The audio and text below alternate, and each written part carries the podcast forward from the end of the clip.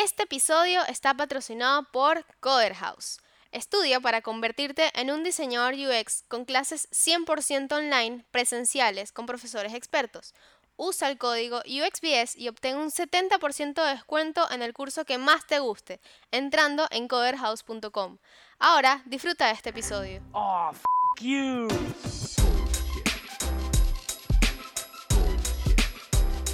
Bullshit, bullshit. Bien,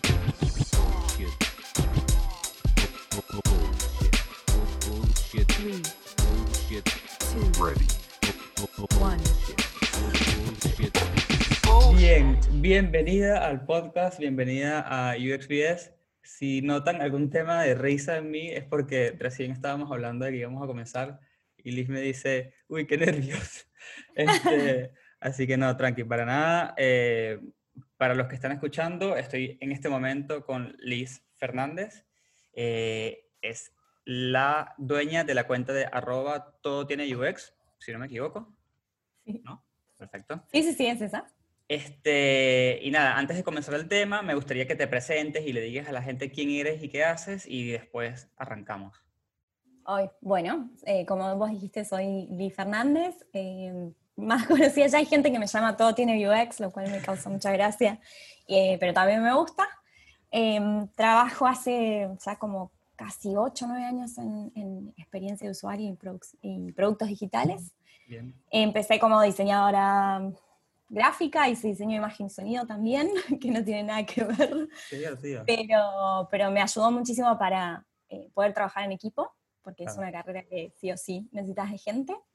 Eh, y bueno, eh, tengo esa cuenta, eh, practico fútbol, cosa que creo que sabe bastante gente, Sí, eh, actúo también, y eso es un poco quién soy, claro. o por lo que más conocida soy. Exacto, exacto. No, está, está buenísimo. Me encanta que la gente te llame todo tiene UX porque significa que el branding está ahí, está funcionando, está, está dando la vuelta, claro. Sí. Este, bueno, ¿sabes qué? Voy a aprovechar y voy a contar una historia graciosa de todo tiene UX que sale de una, una, un slide que, de una presentación. Cuando estaba buscando el nombre de la cuenta, estaba buscando algo como cortito y al pie. Y, y revisando una presentación vi que era como la conclusión y decía todo tiene UX y dije, listo, este es el lugar. Claro, está buenísimo. Este, como un, un invitado que una vez yo estaba hablando para, para ver de qué hablábamos y todo eso, y de repente él me dice, eh, yo quiero que mi tema sea UX es vida. Y yo como que, bueno, un poco eh, exagerado, pero está, está bien, sí, tienes razón. está bien, yo entiendo a lo que quieres llegar. Y creo que una mejor resolución hubiese sido todo tiene UX. Así que muy bien ahí Sí. por el nombre. Sí, creo que es un poco más holístico el de él, ¿no? Sí. Como más espiritual. Eh, Claro, exacto. El mío no, el mío tiene más que ver, eh, creo que ahora, quiero pensar que ahora no sigue pasando en las empresas, pero cuando yo arranqué estaba esta idea de que el especialista de usabilidad le ponía usabilidad al producto y venían y bueno, bueno, ahora ponele UX y, y mi conclusión siempre era, no, no, todo tiene UX, la diferencia está en si vos brindas una buena experiencia o una mala experiencia, Totalmente. la UX está, y de ahí venía. Eh, Totalmente, Pero, sí. pero coincido eh, que en la vida UX. Sí, sí, sí, sí, es así. Bueno, y hoy tenemos un tema que a mí particularmente me encanta y además yo sé que a la gente que está escuchando le gusta mucho porque yo hace un tiempo grabé un episodio, un mini episodio, que era cómo pasar de diseñador junior a senior.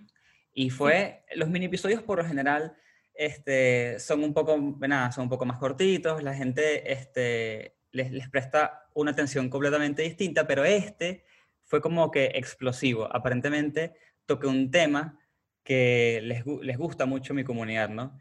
Y cuando Liz me presenta su tema, me dice, Chris, ¿por qué no hablamos de cómo pasar de diseñador eh, junior, eh, Dios mío, de diseñador eh, senior a líder junior? Y obviamente eso implica hablar de liderazgo y un montón de cosas más. Y dije, claro, está buenísimo porque seguro le va a interesar a todo el mundo que escucha el podcast o que ve los posts, ¿no? Depende cómo consuman. Entonces, nada, eso es un poco lo que vamos a estar hablando. Eh, si, si se van a la cuenta de Liz en su Instagram, hay un post eh, sobre un vivo que hicieron de liderazgo. Este, O sea, hay bastante contenido que pueden consumir sobre eso. Em, ¿Cómo comenzamos esto? A ver, ¿cómo, cómo quieres comenzar este tema? Sí, bueno, eh, déjame que, que cuente un poco cómo, cómo llegamos a este tema. Sí. Eh, tiene que ver, igual que vos, a mí me gusta mucho acompañar en, en lo que es la carrera de, de la gente que me sigue. Eh, y muchas veces es gente que está empezando o gente que está queriendo hacer como cambios. Entonces tuve este compromiso de empezar a revisar los roles, eh, porque no, no todo en UX eh, son los mismos, las mismas tareas y los mismos intereses. Claro. Y, y, el, y el tema de liderazgo, cuando ya llegas a senior, eh, llega el momento de donde decís, bueno, me, me tiro o no me tiro el lance a este, es, es el siguiente paso. Y ese ciclo tuvo como objetivo aclarar un poco eso, de, de Ujú. qué va ese rol, que muchas veces no sabemos. Cuando sos diseñador junior y, y después de escuchar tu capítulo, tu episodio, se sabe, ¿no? Para cómo, cómo llego a senior. Y lo vas viendo porque entendés cuáles son las- los tiempos y, y- y la diferencia entre la tarea de junior y la tarea de, de senior. Pero, Sí. pero siendo senior no te imaginás cuáles son las tareas ya de liderazgo. O por ahí las imaginás, pero no estás seguro si son realmente o no. Porque muchas veces el líder que tenemos, que tomamos de referencia, no está al lado nuestro o, estás, o está mucho en reuniones y no sabemos en esas reuniones qué pasan y demás. Tal cual. Entonces, ese ciclo eh, trajo varios líderes de la industria de diferentes tipos de producto y de servicios, tanto consultora como producto, gente de research, gente de contenido, para entender eh, qué había en común y qué había diferente. Y para mí el punto, el punto eh, inicial es preguntarte por qué lo querés hacer. Eso en todo. Sí, en toda la vida realmente, pero es muy importante, claro. Sí. Y, pero en este caso, yo creo que, que uno no se, preocupa, se pregunta como, ¿por qué quiero hacer UX si vengo de otro campo? Ujú. Pero después no te vas preguntando, bueno, ¿por qué quiero ser senior? ¿O por qué quiero ser semi-senior? ¿O por qué? Pero cuando querés ser líder, sí te lo tenés que preguntar porque cambia muchísimo el rol. Cambian las tareas que haces y cambian las responsabilidades que tenés. Totalmente. Entonces, para mí el, el punto inicial es ese, es ver qué es lo que te motiva y por qué lo querés hacer. Claro. Em, Sí, porque... ahí no sé si te pregunta. Sí, sí, porque claro, es, es como dices, uno quizás eh, eres diseñador gráfico, no importa, UX, lo que sea, junior, y bueno, es como natural en ti decir, bueno, quiero mejorar y que naturalmente llegar a senior es como una meta bastante obvia, ¿no? Nadie se quiere quedar como en ese estado inicial, digamos. Pero ser líder realmente es una opción, o sea, más allá de que después hay que trabajar para lo- lograrlo, ¿no? Y hay que cumplir ciertas características, eh, sí es una opción porque puedes no querer ser líder y no hay, no hay ningún problema, o puedes querer serlo. Y, y es ahí donde yo creo que está esa, esa pregunta que, que dices de preguntarnos por qué lo quiero hacer, ¿no?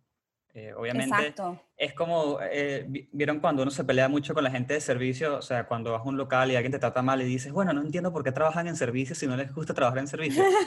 Yo creo que va un poco por allí, ¿no? Si no te gusta manejar gente, de- corrígeme si me equivoco, ¿no? Si no te gusta eh, manejar gente, que significa equipos, dinámicas, personalidades, eh, responsabilidades distintas, que no, que no son las que vienes manejando, no creo que sea una, un, un buen camino para tomar, no sé qué opinas.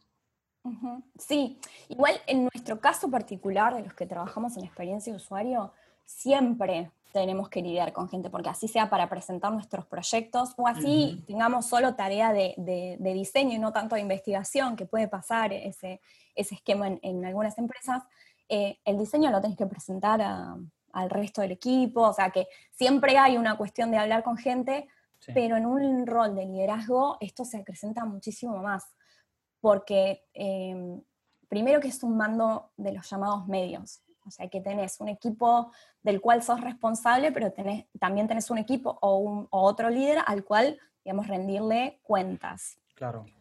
Entonces ya de por sí ahí tenés una doble comunicación todo el tiempo. Sí, Sí, eres como, te eres tiene como que gustar la gente sí o sí, sí, sí o sí, y hay que hacer una, una gran introspección, hay que invertir mucho en cada uno, eh, mucho tiempo, no solo en el equipo, sino en vos, en todo lo que comunicás, por sobre todo, eh, porque tu equipo depende de vos. Depende de que vos siempre estés comunicando que podés, que sos alguien alcanzable, que tu equipo puede venir a plantearte un problema, puede venir a, a decirte, no me gustó cómo se manejó esto, o no me sentí cómodo con esto, o estoy buscando aquello. Eh, y eso es algo que día a día lo tenés que manejar, por ejemplo. Eh, Claro. Pero sí, estoy 100% de acuerdo con lo que, con lo que decís vos, de, de que necesitas tener esta cuestión de comunicación con la gente. Claro, y, y después que te, te haces la pregunta de por qué quiero hacerlo y respondes, bueno, consigues tu, tu vocación, tu llamado, dices, bueno, quiero hacerlo, no sé, este, por más que siempre trabajo alrededor de gente, la verdad, que es lo que más disfruto, no sé, lo que sea Sí. que, que te venga a la cabeza. ¿Qué sería el siguiente Mira, paso? Porque para mí es como dijiste al inicio, te va a venir una, una ola gigante de tareas y responsabilidades completamente distintas que no están en tu cajita de herramientas de siempre. Sí. Em, bueno, te voy a contar mi experiencia. Yo en mi caso lo busqué. O sea, en, en el caso de los líderes que yo entrevisté, por ejemplo, varios mm, lo los había encontrado este rol.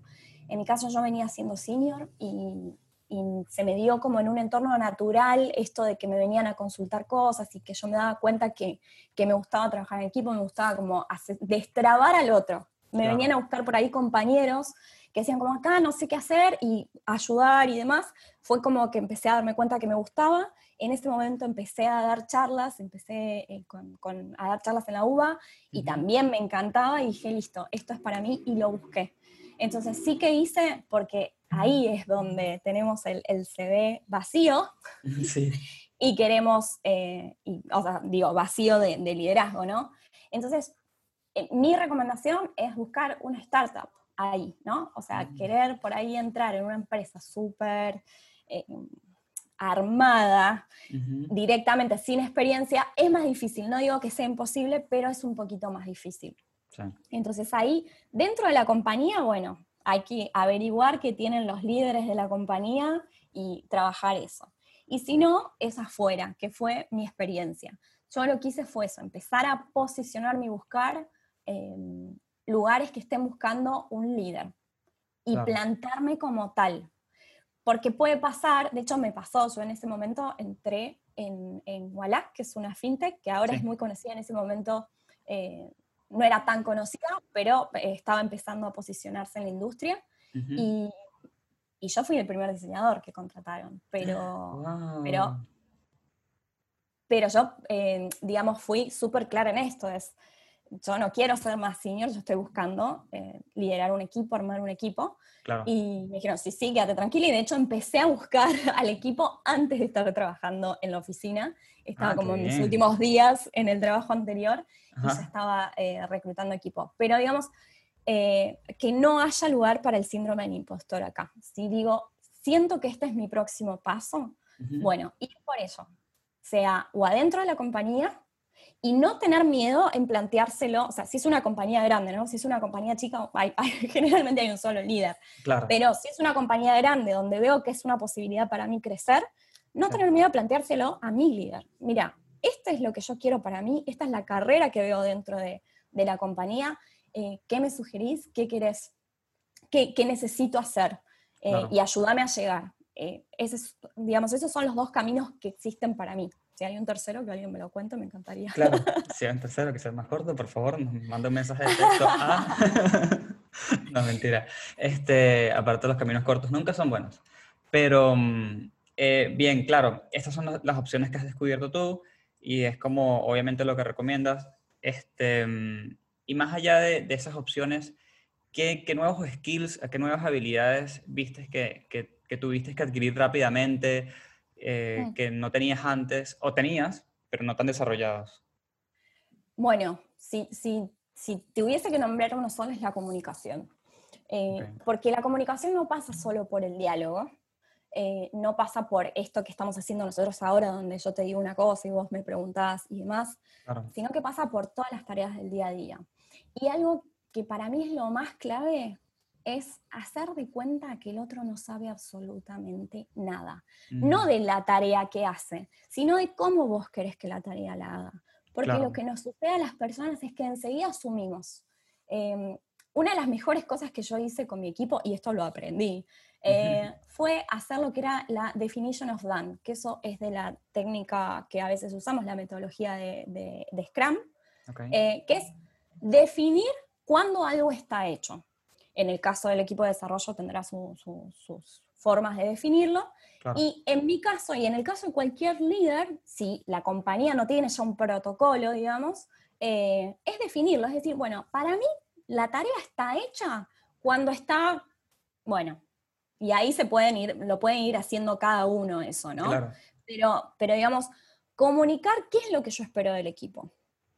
Y eso es algo que no decimos, o sea, como si yo te digo comunicación sola, vos decís, bueno, es venir y decir, che, hay que hacer el wireframe de tal sección. No, no es Sí. eso.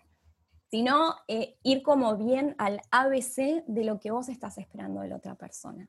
Sí. Porque enseguida si no lo tomamos personal, lo tomamos como, me está haciendo esto a propósito. Y no, simplemente que esa persona viene de una forma, vos venís de otra y hay que poner en claro eso. Totalmente. Para mí eso es lo más clave de, eh, de liderar, tener en claro eso.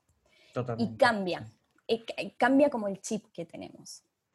Sí, no, no, y aparte, eh, yo, para la gente que está escuchando, yo no soy líder, eh, y muchas veces lo que me pasa es que siento em, en esa comunicación, a veces pasa de que el líder, por su posición natural, no hay nada malo, sino que es su posición natural, tiene una visibilidad a los problemas y a las metas y a muchísimas cosas mucho más, más amplia y más alta que la nuestra.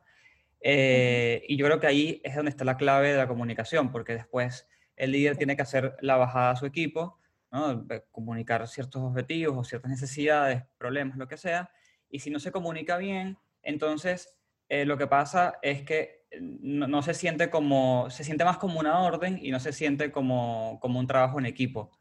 Entonces, ahí yo creo que es donde el- el- la comunicación del líder es tan importante para nosotros, los integrantes del equipo. Sí, eso por supuesto. Siempre tiene que haber un lugar al, al trabajo en equipo. Como líder siempre tenés la decisión final. Ahora, eh, eso no significa que sea una orden, ¿no? Porque Claro. a mí me ha pasado de estar en lugares donde estaba con un solo colaborador trabajando, por ejemplo, y no ponernos de acuerdo y sentir esa incomodidad, que eso es lo primero que va a pasar, el síndrome del impostor, ¿no? El yo no tengo experiencia, esta es la primera vez que, li- que- que lidero y me encuentro con un problema, eh, bueno, no, olvídate, estás ahí por algo. Lo buscaste y alguien, lo buscaste vos primero porque vos te preguntaste, dijiste, esto es para mí, la respuesta fue sí, y otra persona que fue la que te contrató te avaló para estar en ese puesto. Así que Claro. ese puesto es para vos. Y si estás central, es tomar la decisión, o sea, eso también se espera como vos de líder tener la capacidad de en ese momento tomar la decisión. Ahora, eh, ¿cómo llegás a esa decisión? Y sí, mi recomendación es que siempre sea de forma colaborativa, porque el equipo Claro. o lo her- puede ser que lo hayas heredado, en mi caso yo lo armé, entonces si, si vos elegiste todas esas personas, por algo es, por algo están en tu equipo, tienen algo para decir. Así que. Ja- jamás iría por una orden, salvo que sea algo como que, qué sé yo, yo creo que ni se me ocurre, pero salvo que sea algo como muy burocrático, viste, que por ahí Claro, es, sí, sí, sí, sí. Em, el, el año, uno de los años que yo estuve trabajando se había decretado esto de que eran optativos algunos feriados y qué sé yo, y bueno, hubo feriados que nos tocó trabajar y lo decretó la empresa y bueno, eso es una orden que ni siquiera es Sí, mía. sí, ¿no? claro. Eso ya eh, viene por email y después uno lo refuerza, pero Claro, claro, ahí es donde hay una, pero en caso de trabajo siempre, siempre tratar, intentar dejar todo porque vaya por, por lo colaborativo. claro.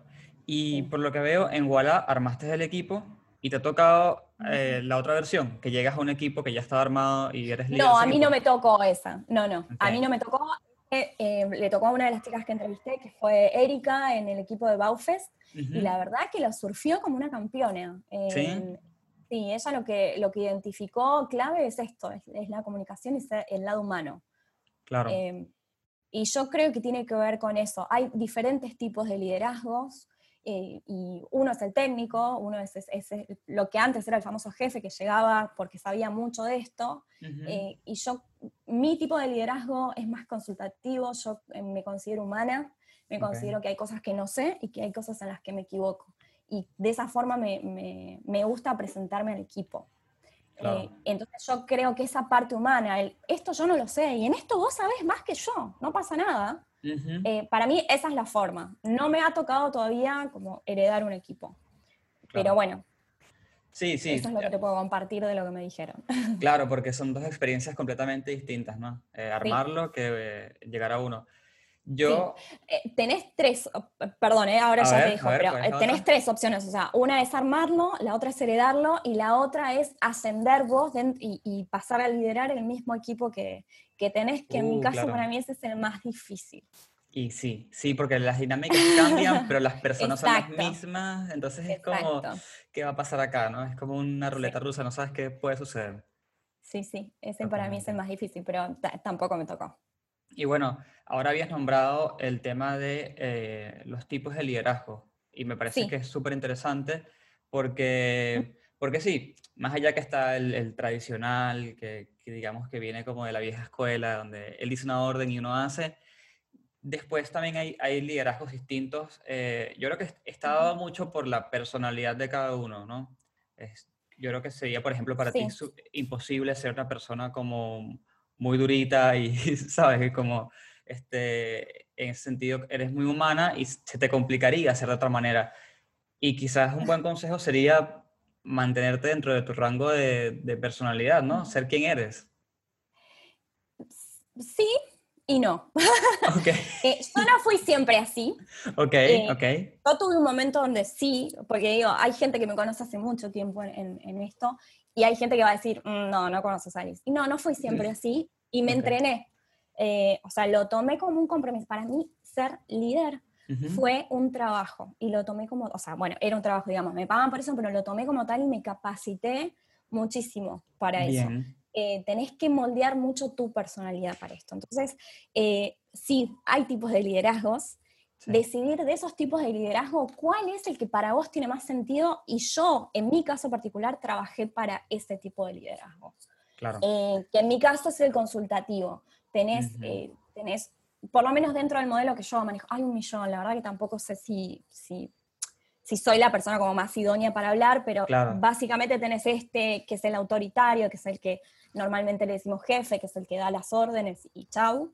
Em, tenés lo que es más democrático, donde como que sí estamos todos de acuerdo, ¿no? Y, y el, el- bueno, el- uno que es igual de malo que, que, la- que- que el primero es el laissez-faire, que se llama, que es como, viste, la, la anarquía total, que cada uno haga lo que quiera y casi que el, que el líder pasa a ser eh, una figura, o sea, una figurita. Claro. Y el modo este, que es el que a mí más me resulta, que es el consultativo, que es el reconocer que, viste que está esta frase de Steve Jobs que se dice, se populariza, no sé si lo dijo él o no, A ver. eh, yo no estaba, pero eh, que se dice que él dijo que él contrataba a los mejores, no para decirles qué hacer, sino para que le digan qué había que hacer, ¿no?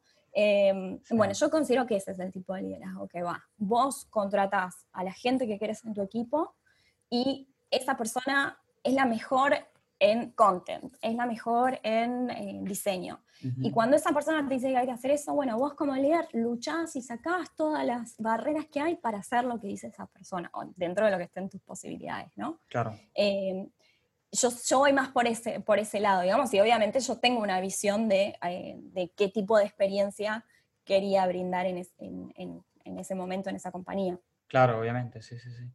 Y cuando dices que te capacitaste, eh, ¿fue autodidacta? ¿Fue un curso en particular? eh, o, o fue la misma Eh. empresa que te, te educó en ciertas cosas? ¿Cómo fue? Mira, fue un poco de todo. Para mí, en lo que es capacitación, hay varias herramientas. Sí leí, em, lo leí tarde, a mí el libro que más me funcionó fue el de, el de Julie Su, el de em, la ex eh, VP de, de design de Facebook, Ok. pero lo largo tarde, digamos, o sea, no lo largo cuando yo estaba arrancando. Claro. Lo primero, me- lo primero que, me, que me ayudó a mí, por eso digo, como no sé si, eso me ayudó mucho, pero yo ya venía moldeada, digamos. Primero reconocí los, los problemas que había Ujú, para entender qué es lo que necesitaba hacer. Tomé cursos, sí, eh, cursos de liderazgo, eh, que me ayudaron a- también a entender cuáles eran las herramientas, qué es lo que estaba pasando. Acá aprendí la importancia de no interpretar y de preguntar siempre. Esto es importante a nivel vida para mí, pero, pero liderando sí, entender qué está esperando el otro y no asumir, no decir como, él esperaba que pase tal cosa, no, preguntar, ujú. em, Cris, ¿vos qué estabas esperando que pase cuando yo te llamé em, para ver tal cosa? Ujú. Y entender por qué se está generando ese conflicto y nunca como llenar el blanco con interpretación. Eso lo entendí en cursos. Claro. Y después la parte que creo que fue la que más me ayudó a sobrevivir cuando arranqué, hasta que decidí que necesitaba ir a un curso y leer un libro, Ok. eh, fue eh, rodearme de otros líderes, consultar. Eh, yo siempre nombro a Vanessa, que es, que es mi vecina y mi amiga, en, en mis vivos. Eh, ella es líder de un equipo de técnicos ópticos en un instituto óptico, que nada que ver, Claro. pero eh, la visión del liderazgo tiene muchísimo que ver entre otros líderes que entre otros diseñadores. Por eso digo que es tan diferente esta, esta... Ella no entiende nada de lo que hago, yo no entiendo nada de lo que ella hace, Claro. pero sin embargo me ayudó muchas veces a entender qué es lo que estaba pasando, eh, dónde yo me estaba equivocando, qué herramientas podía llegar a tener, qué diálogo abrir, con quién. Eh, Interesante. Sí. Y bueno, y otros, y otros líderes de mm, eh, colegas, ¿no? Sí, que estuvieran en, en- en UX. En ese momento me costaba bastante porque como yo hoy tengo varios, eh, varias personas que son líderes y que son colegas que arrancaron conmigo. En ese momento que yo recién arrancaba estábamos un poco todos en la misma. Claro. Entonces eh, me costaba también encontrar, pero bueno, tenía pocas, pocas personas, pero yo creo que eso es lo más, lo que más me ayudó a mí, el, el aprendizaje entre pares. Claro. Y después, bueno, desde ya, cursos y bueno, el, el li- libros hay un montón igual de liderazgo. A mí el que Sí, más me sí. ayudó fue ese, también por empatía, esa es una, una mujer que yo admiro muchísimo. eh, Pero, pero bueno, recomiendo eso siempre, el círculo y el aprendizaje entre pares. Sí, sí, sí. De hecho, eh, a, a mí, que es algo que me interesa un montón y lo he venido hablando con varias personas, este, me dicen, Chris, mira, la posición de liderazgo puede llegar a ser, depende de donde estés, bastante solitaria. Entonces tienes que aprender a rodearte, ya me habían dicho eso, ¿no? Aprender a rodearte de otros Sí. líderes que te van a acompañar y te van a, a- a dar una mano en los momentos que te sientes perdido, porque el líder, no- o sea, ser líder no significa que no te vayas a perder, que no te vayas a, que no vayas a tener eh, Exacto. dudas, que no vayas a tener inseguridades, o sea, eres, eres un líder, pero todas esas cosas te acompañan. Y me dieron como Pero ese consejo. Sí, se te llena el totó de preguntas. todo el tiempo, todo el tiempo. Claro, Y, y un colega de confianza, porque esa parte inicial de vulnerabilidad cuesta. sí. La primera vez que le tenés que decir a un colaborador, no sé, cuesta. ¿Qué pasa? ¿Qué me pasó a mí y qué le va a pasar a cualquier persona que pasa a liderar? Vos te alejás del programa. Ya no tenés tiempo para diseñar o para escribir, dependiendo de qué posición vengas. Claro, Y va a llegar un momento en el que tú- tus colaboradores van a saber más que vos sobre Sketch o Figma, o van a venir y te van a decir, a mí me pasó que me hicieron un motivo tipo, che, necesitamos actualizar el, el- el Sketch, porque hay un montón de features que no. Y, ¿me entendés? Y vos decís, ay, ¿y cómo yo no sabía esto? Y no, no lo sabés, y no pasa nada porque ese es tu equipo, ahí está donde está la confianza, ¿no? El equipo que pudo venir a decirme, che, esto no va más, y yo poder decirles, ah, bueno, perdón, yo no sabía que estaban todas estas funcionalidades nuevas que nosotros nos estábamos perdiendo. Claro, Pero la primera vez que tenés que decir, eso no lo sé, también cuesta, porque te da miedo qué reacción va a tener tu equipo y cómo vas a quedar vos, ¿viste? De- Decís, imagínate, yo le tengo que decir que no sé hacer eso. claro, sí. porque uno, uno, claro, dices, yo soy el líder, yo debería saber todo. Pero Claro. no, pero no, no, es, es- imposible. Claro, eso está más atado a un líder técnico. Hay pocas empresas que tienen esta división entre el líder y el líder técnico. Claro, Eh, creo que Spotify es una de las que la tiene, pero no estoy completamente segura. Eh, pero sí, o sea, ya te digo, liderar es algo completamente nuevo y ni siquiera un s- re-senior, en- dentro de mi, de, de mi ciclo de entrevistas, entrevisté a Euge Casabona, que tiene no sé cuántos años liderando equipos. Y al día de hoy te dice, yo también tengo dudas y tengo Claro. vulnerabilidades. Porque cambia con, el, con cada equipo, cambia el contexto de la compañía, cambia el contexto de- del país, cambia un montón de cosas que hace que ya lo que te funcionó hace tres meses por ahí no funcione ahora. Totalmente, totalmente. ¿Y crees que eh, al venir nosotros de UX, independientemente del lado que trabajen eh, o la rama, lo que sea, ¿te parece que, que te da una ventaja al hacer ese cambio de, de senior a líder o, o- o no? Em, O sea, ¿Te, te parece que nuestras habilidades como UXer, que somos personas que, eh, no sé, estamos enfocados en la empatía, estamos enfocados en, en investigar, en ser curiosos, en ser abiertos, ¿te ¿te parece que eso nos da cierta ventaja al momento de hacer el cambio? Mm, no necesariamente, para mí, ¿eh? Ok. Em, yo creo que tiene que ver con el interés que vos tenés en, en el equipo. Si, si como UX vos tenés ese interés en el, en- en el usuario, en la persona usuaria, sí, es algo que, que- que fácilmente vas a llegar. Porque lo que no quiero es como generalizar el liderazgo en solo la parte blanda. Después tienes toda una parte de estrategia y de planificación y de rendimientos de cuentas que también es parte del, del liderazgo. Pero sí creo que, venir de UX va a ser más fácil toda esta parte blanda.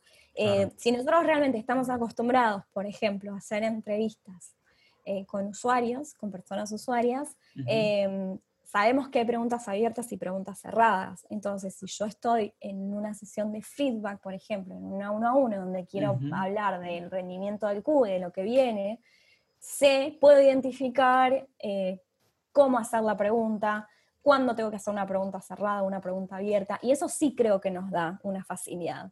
Eh, si, si hemos moderado eh, pruebas de usabilidad, sabemos que tenemos que estar mirando el lenguaje corporal, Claro. porque no solo lo que el usuario dice es lo que nos sirve, sabemos que cuando está frustrado no nos está diciendo no entiendo nada de esta página, sino que se está agarrando la cabeza, está haciendo... Eh, bueno, eh, todas esas cosas son aprendizajes que los tenemos y que fácilmente los podemos llevar al liderazgo. Bien. Pero bueno, hay otro costado eh, que cuesta, que es Sí. el de conversaciones difíciles, es el de planificación, rendimiento de cuentas, es el de dar la cara por una decisión, por cualquier problema que, que pueda surgir. Eh, hay bastante, digamos. en- es también aceptar cuando no se puede y vos estar en contra de esa decisión, pero tenés que comunicársela al equipo y ver cómo te plantás, ¿no? Decir como, bueno, para mí esto no hay que sacarlo así, pero bueno, y le tengo que decir al equipo que no hay que sacarlo así, bueno, ¿cómo lo hago? Se los digo tipo, esto es una cagada, estoy de acuerdo, o se los digo como, bueno, creemos que es la mejor, bueno, todo ese, ese tipo de cosas, eh, no sé si, si UX nos ayuda. Claro, claro. Y ahora que lo nombras, la parte de, de planificación, este, la parte de, no sé, definir alcances. eh, aquí yo te nombro cualquier cosa, ¿no? Porque yo no estaba en, en liderazgo, entonces es más o menos lo que me bien. imagino. Alcances, no sé, estimaciones de tiempo, todo, ese- todo ese tipo de cosas. Este, ¿cómo las aprendes? Me imagino que debe ser un poco personal de cada quien, pero quizás nos puedes contar tu experiencia. Sí, yo te voy a hablar de mi experiencia porque hay, cada empresa tiene como su protocolo también. Claro. Eh, ahora la palabra protocolo está de moda, ¿viste? La dije como tres veces. El episodio eh, de protocolo. Vos tenés una curva grande de aprendizaje cuando armás el equipo, Sí.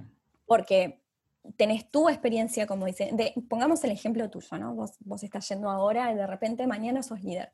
Tenés tu ejemplo de lo que cuesta y, y de- y del proceso que haces para llegar a una pantalla final. Ujú. que, eh, a- a- o sea, si lo digo bruto, digamos, a- al product owner o a, la- o al- o a los developers, lo que, le va lo que le va a interesar en sí es el delivery, Ujú. digamos, ¿no? O sea, eh, muy brutamente dicho, porque Sí, sí, obviamente Que, que al producto le interesan otras cosas, pero... Entonces vos ya sabés más o menos cuál es el proceso y los tiempos que pueden llevarte a vos como colaborador individual ese proceso. Pero después tenés un equipo que vos lo estás queriendo hacer que trabaje de la forma en la que vos querés y la forma en la que la empresa necesita. Todo eso tenés un un- una curva de aprendizaje. Eh, en mi caso, que el equipo era chico, yo lo que hice fue empezar a, a estimar eh, con, con Scrum, estimábamos con, creo que con cartas lo hacíamos o con las manos, no me acuerdo, eh, los esfuerzos y empezar a alinear y empezar a, a debatir esa, esa estimi- Uf, me trabé. Estimación. La estimación, lo voy a decir porque no sé cuánta gente lo sabe o no, o sea, se estima en, en- en puntos o en horas. Nosotros pasamos a estimar en puntos porque el equipo de desarrollo estimaba en puntos y estábamos haciendo el aprendizaje para incorporarnos con ellos. Tuvimos un proceso de, lo hicimos primero separados, cuando aprendimos pudimos pasarnos, incorporarnos al, al, al Scrum ya de- del- de desarrollo y estimábamos con los puntos en esfuerzo. Y lo que hacíamos era eh, todo el tiempo estar viendo. Yo en mi cabeza sentía, bueno, esto en realidad son dos puntos. Y veía el resto, ¿no? Como, y lo que haces en esa estimación si uno dice son ocho puntos y otro dice son dos puntos, eh, se hace un, un debate, ¿no? Para mí son dos puntos porque tal y tal cosa, y el de ocho, y se hace un debate hasta que se llega a un consenso del equipo. Entonces ahí vos vas viendo no solo el, el- el delivery que ellos tienen, o sea, la capacidad, sino el registro que tienen de eso. Porque tal vez eh, tu equipo no es consciente de que lo está haciendo muy rápido o muy lento. Entonces, de esa forma vos podés empezar a planificar las tareas de Q, de tu equipo en cuanto a delivery. Y después tenés la parte que te llega de la empresa, como dicen, bueno, para fin de año, eh, no sé, tenemos que sacar un producto nuevo o lo que fuera. Bueno, y ahí vos tenés que ir viendo en base a ese rendimiento que, que consideras, eh, cuáles son las tareas. Eso depende mucho de cada empresa, ¿viste? Sí, O sea, sí, si- totalmente. si vas a necesitar un recurso más o no. Eso también es difícil, porque es muy difícil de saberlo, Claro. Sí, porque sí. las cosas van cambiando, ¿viste? En enero decimos, bueno, en diciembre vamos a querer tal cosa, pero, Sí. pero Argentina. o coronavirus, o cualquier cosa También, se cruza. también, sí, sí, sí, también. Eh, pero eso también, ahí hay un, hay un trabajo en equipo con tu otro equipo, ¿no? Yo siempre digo que tenés tu equipo de gente eh, a cargo, aunque no, no es la mejor, tenés tu equipo de gente que hacen como lo mismo. Y después tenés tu otro equipo, que son los otros líderes, que ahí son tus colegas, digamos, el, el líder de desarrollo o el líder de, qué sé yo, de, de producto. Claro. Y después tenés eh, tu otro equipo, que es el resto de la compañía, el, eh, alineada a los objetivos de la compañía. Total. Ahí ya es otro laburo, digamos. Sí, sí, obviamente. Claro, sí, sí, sí. Pero ese es más amoldeable a cada compañía, ¿viste? Claro, sí, cada empresa se maneja Lamentablemente no-. Claro, claro. Lamentablemente no todo es Google, o sea. entonces- claro, no todo es Google, este, no todos tenemos el mismo presupuesto. y bueno, Tal cual. habrán- sí, sí, sí, Tal cual. sus diferencias. Este, y te hago una pregunta. ¿Cómo, cómo, cómo lidiaste eh, con la primera vez que tuviste un, un problema con alguien de tu equipo eh, o quizás con un problema del producto que estaban desarrollando en particular? Digamos, con ese, ese primer muro eh, eh, en tu nuevo rol como líder. Eh, bueno, ese es el momento más difícil de liderar, creo. Claro. Eh, primero es reconocer el problema, como le digo, porque lo que nos pasa a todas las personas cuando estamos viendo que hay un problema recurrente, que hay algo que nos cierra, primero lo negamos, lo tratamos de minimizar. Ujú. Bueno, no es tan grave, bueno, esto no se entregó, pero mañana se hace. Eh, primero es identificar el problema y darle la gravedad. Y, y después, para mí siempre son charlas, son charlas, todo se soluciona hablando, son charlas sinceras en un espacio que tiene que ser seguro. Sí. Eh, yo, re- ponele, al principio para mí fue el café, después cuando, ya la- eh, cuando uno ya se puede apropiar de la, de la oficina, em, que ya hace tiempo que estás ahí y demás, que lo sentís como tu casa, se puede charlar en la oficina, pero si no es un café o en un lugar que sea relajado. Y, y es una charla sincera de, bueno, eh, esto es lo que está pasando, quiero entender por qué, em, qué te pasó, cómo pensaste que había que hacerlo. Y, y esto, abrirse totalmente a no, a no interpretar, sino a pensar, bueno, eh, esto ocurrió, estas son las consecuencias que trajo o que puede traer, eh, y entender por qué la otra persona tuvo ese razonamiento. Porque siempre en cualquier instancia de problema hay una oportunidad de aprendizaje. Claro. Eh, Muy bien. digo, lo fácil es decir, tal se equivocó. Vos también te equivocaste como líder. Hay algo que vos no dijiste, hay algo que vos no dejaste claro. Sí. Eh, o hay algo que no lo hiciste, pero no te, no te ocupaste de que esa persona pueda venir a preguntarte, a decirte, che, esto cómo es, o esto que esperas que lo haga. Eh, así que bueno, para mí es todo charlando, Cris. Claro, todo charlando. Sí, sí, sí. Me parece que, que, o sea, en mi experiencia, del otro lado del- del- de la cerquita, este, me parece que sí, que es completamente lo apropiado. Y no solamente por, por el tema del líder, creo que en la vida misma, en lo que sea que hagan, es, es lo mejor, ¿no? Si tienes un, un problema con algún amigo, con algún familiar, Sí, siempre es como sí. el, el mejor approach. Ese, ese Sí. approach de evitar el problema, de ignorarlo, de minimizarlo, como habías dicho, la verdad que no, no funciona para nada. Entonces es como un consejo que, ¿no? que se aplica para Sí. todos lados. Sí, y, y de las dos partes, Cris, porque eh, como, como colaborador hay que conocer que tu líder también es una persona con problemas, que Claro. no se da cuenta de cosas, que si bien es parte de su trabajo, ¿sí? Es parte de su trabajo y de su responsabilidad velar por el equipo, se le puede pasar. Entonces, si vos un día tenés un mal día porque tuviste un problema, tenés la energía baja o algo, Ujú, yo invito a que vayas y se lo cuentes a su líder. Decir, mira, yo hoy vengo a dar lo mejor, pero la verdad tuve una semana horrible, estoy con la cabeza en cualquier lado. Claro. eh, porque así le permite a que el líder primero te registre y después se calme. Entonces, si vos tuviste esa semana una mala contestación o una mala performance o algo, sabe a qué atribuírselo. Claro, entiende qué es lo que está pasando. Exacto. Sí, sí, Exacto. sí. Totalmente. Y creo que esa es mucho más importante eh, ahora de remoto, donde todo el mundo está trabajando 100% remoto. Sí. Creo que la comunicación de manera remota tiene que ser exagerada, siempre. Eh, por ejemplo, yo le digo a la gente que, bueno, cuando grabábamos en vivo, porque ahora obviamente no puedo, cuando grababa en vivo le decía a la gente, exagera, exagera tu forma de hablar, porque ¿qué es lo que pasa? La gente no va a ver cómo te mueves, no va a ver tus ojos, no va a ver tu boca, nada. Entonces tienes que exagerar tu forma de hablar para que no te escuches así todo apagado. Porque sí. El que no ve, el que no ve todos esos movimientos, no, no registra y, y te siente de manera distinta. Entonces, Claro. cuando, cuando estamos de forma remota, hay que ser como eh, un poco este voz de radio de, hola amigos, ¿cómo están? Porque es necesario. es Y necesario. Sí, Sí, sí, sí, porque es lo único que, que transmite. Exacto, tal cual. Y, y bueno, ya para ir cerrando un poco el episodio y un poco el tema, no sé si quieres dejarle a la gente, yo sé que, que la experiencia tuya y la de cualquiera está atada a, a su forma de ser, a la empresa, a su, a su situación, pero mm, algún recurso que recomiendes, eh, más allá de, sé que recomendaste el libro de la chica de Facebook, si no me equivoco, Sí. y no sé si hay algo más que recomiendes, un Sí. curso en particular o algún tipo de curso. Eh, no, yo, yo tomé lo que había en el momento, digamos, o sea, lo necesitaba y se abría uno y lo tomé, que fue con Marcela, que también la entrevisté para, para mi... Para, para mi ciclo, lo, que, lo, primer- lo primero que voy a recomendar es que vayan a la empresa de recursos humanos y pidan un coacheo. Si esto no es una posibilidad, eh, bueno, vayan a ver algo que, si, si está la posibilidad de tener un coach personal, lo que pasa que es mucho más costoso, Claro, vayan por ese lado.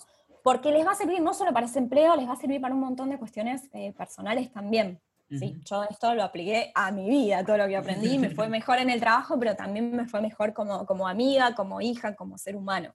claro. Eh, y de, yo particularmente como practico fútbol, eh, tengo algunos libros que a mí me sirvieron de juego, que tienen que ver eh, con el trabajo en equipo en el juego, que se pone mucho en, en la oficina también de, de las técnicas de juego. Eh, ahora no me acuerdo muy bien el nombre del autor porque era- eh, es, es un entrenador eh, norteamericano el que, Ok. el, el que digo, pero eh, te lo No, voy a pasar. después- sí, sí, después me pasas el, el nombre y yo lo sumo al Eh, post. y pero- y.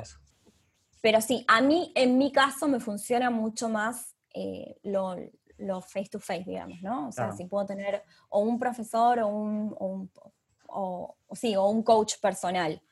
Porque el, el libro no te da la, la opción de preguntar y, y- y responder. Más que nada por eso. Pero para un básico están, eh, eh, recomiendo esos dos. El de. Julie y este que te lo voy a pasar porque no me lo guardo, honestamente. Dale, no hay problema. Este, y bueno, ya para cerrar, en definitiva, el que te quiera contactar para, no sé, hacerte preguntas, consultas, ser tu amigo por Instagram, lo que sea, Sí. este, eh, no sé, ¿por dónde puede ser? Eh, por donde quieran, por donde prefieran. Yo, como todo tiene UX, estoy en todas las redes, tanto en Instagram como en. Twitter, en YouTube, en LinkedIn, en LinkedIn porque siempre lo digo mal. Sí, sí, yo también, tranqui. Está, está, está, está todo tiene UX como, como empresa, que es como, digamos, le estoy llamando a mi, a mi consultoría independiente. Y, y si no, me pueden buscar como Ali Fernández. Exacto. Bueno, Pero sí, bienvenidas sean. Claro, eh, todo el mundo que haya llegado hasta, hasta acá, obviamente se lo agradezco un montón. Si tienen dudas sobre el tema, eh, más, eh, creo que más que nunca, más que otro episodio, les diría específicamente hablen con Liz. Este, aquí, aquí sí ya ni siquiera es que tenga poca experiencia, es que nada. Este, y, y bueno, como siempre estaré posteando todas estas cosas que, como los pequeños resúmenes en Instagram para que los puedan ver y, y- y consumir, ¿no? Digamos, lo- las recomendaciones que nos deja cada, cada, cada invitado, en este caso Liz. Así que gracias por participar, Liz, gracias, gracias por grabar conmigo eh, un sábado a las 2 de la tarde. Sábado de sol, además, ¿no? Un sábado de sol, así que no te quito más tiempo para que puedas ir a la terraza, al balcón, lo que sea. Y la verdad que gracias por, por grabar conmigo. No, por favor, Cris, gracias a vos por, por invitarme y la pasé genial. Espero que sirva, sirva para alguien. Y sí, seguro que sí. Bueno, eh, a todos los demás, nos vemos en la próxima.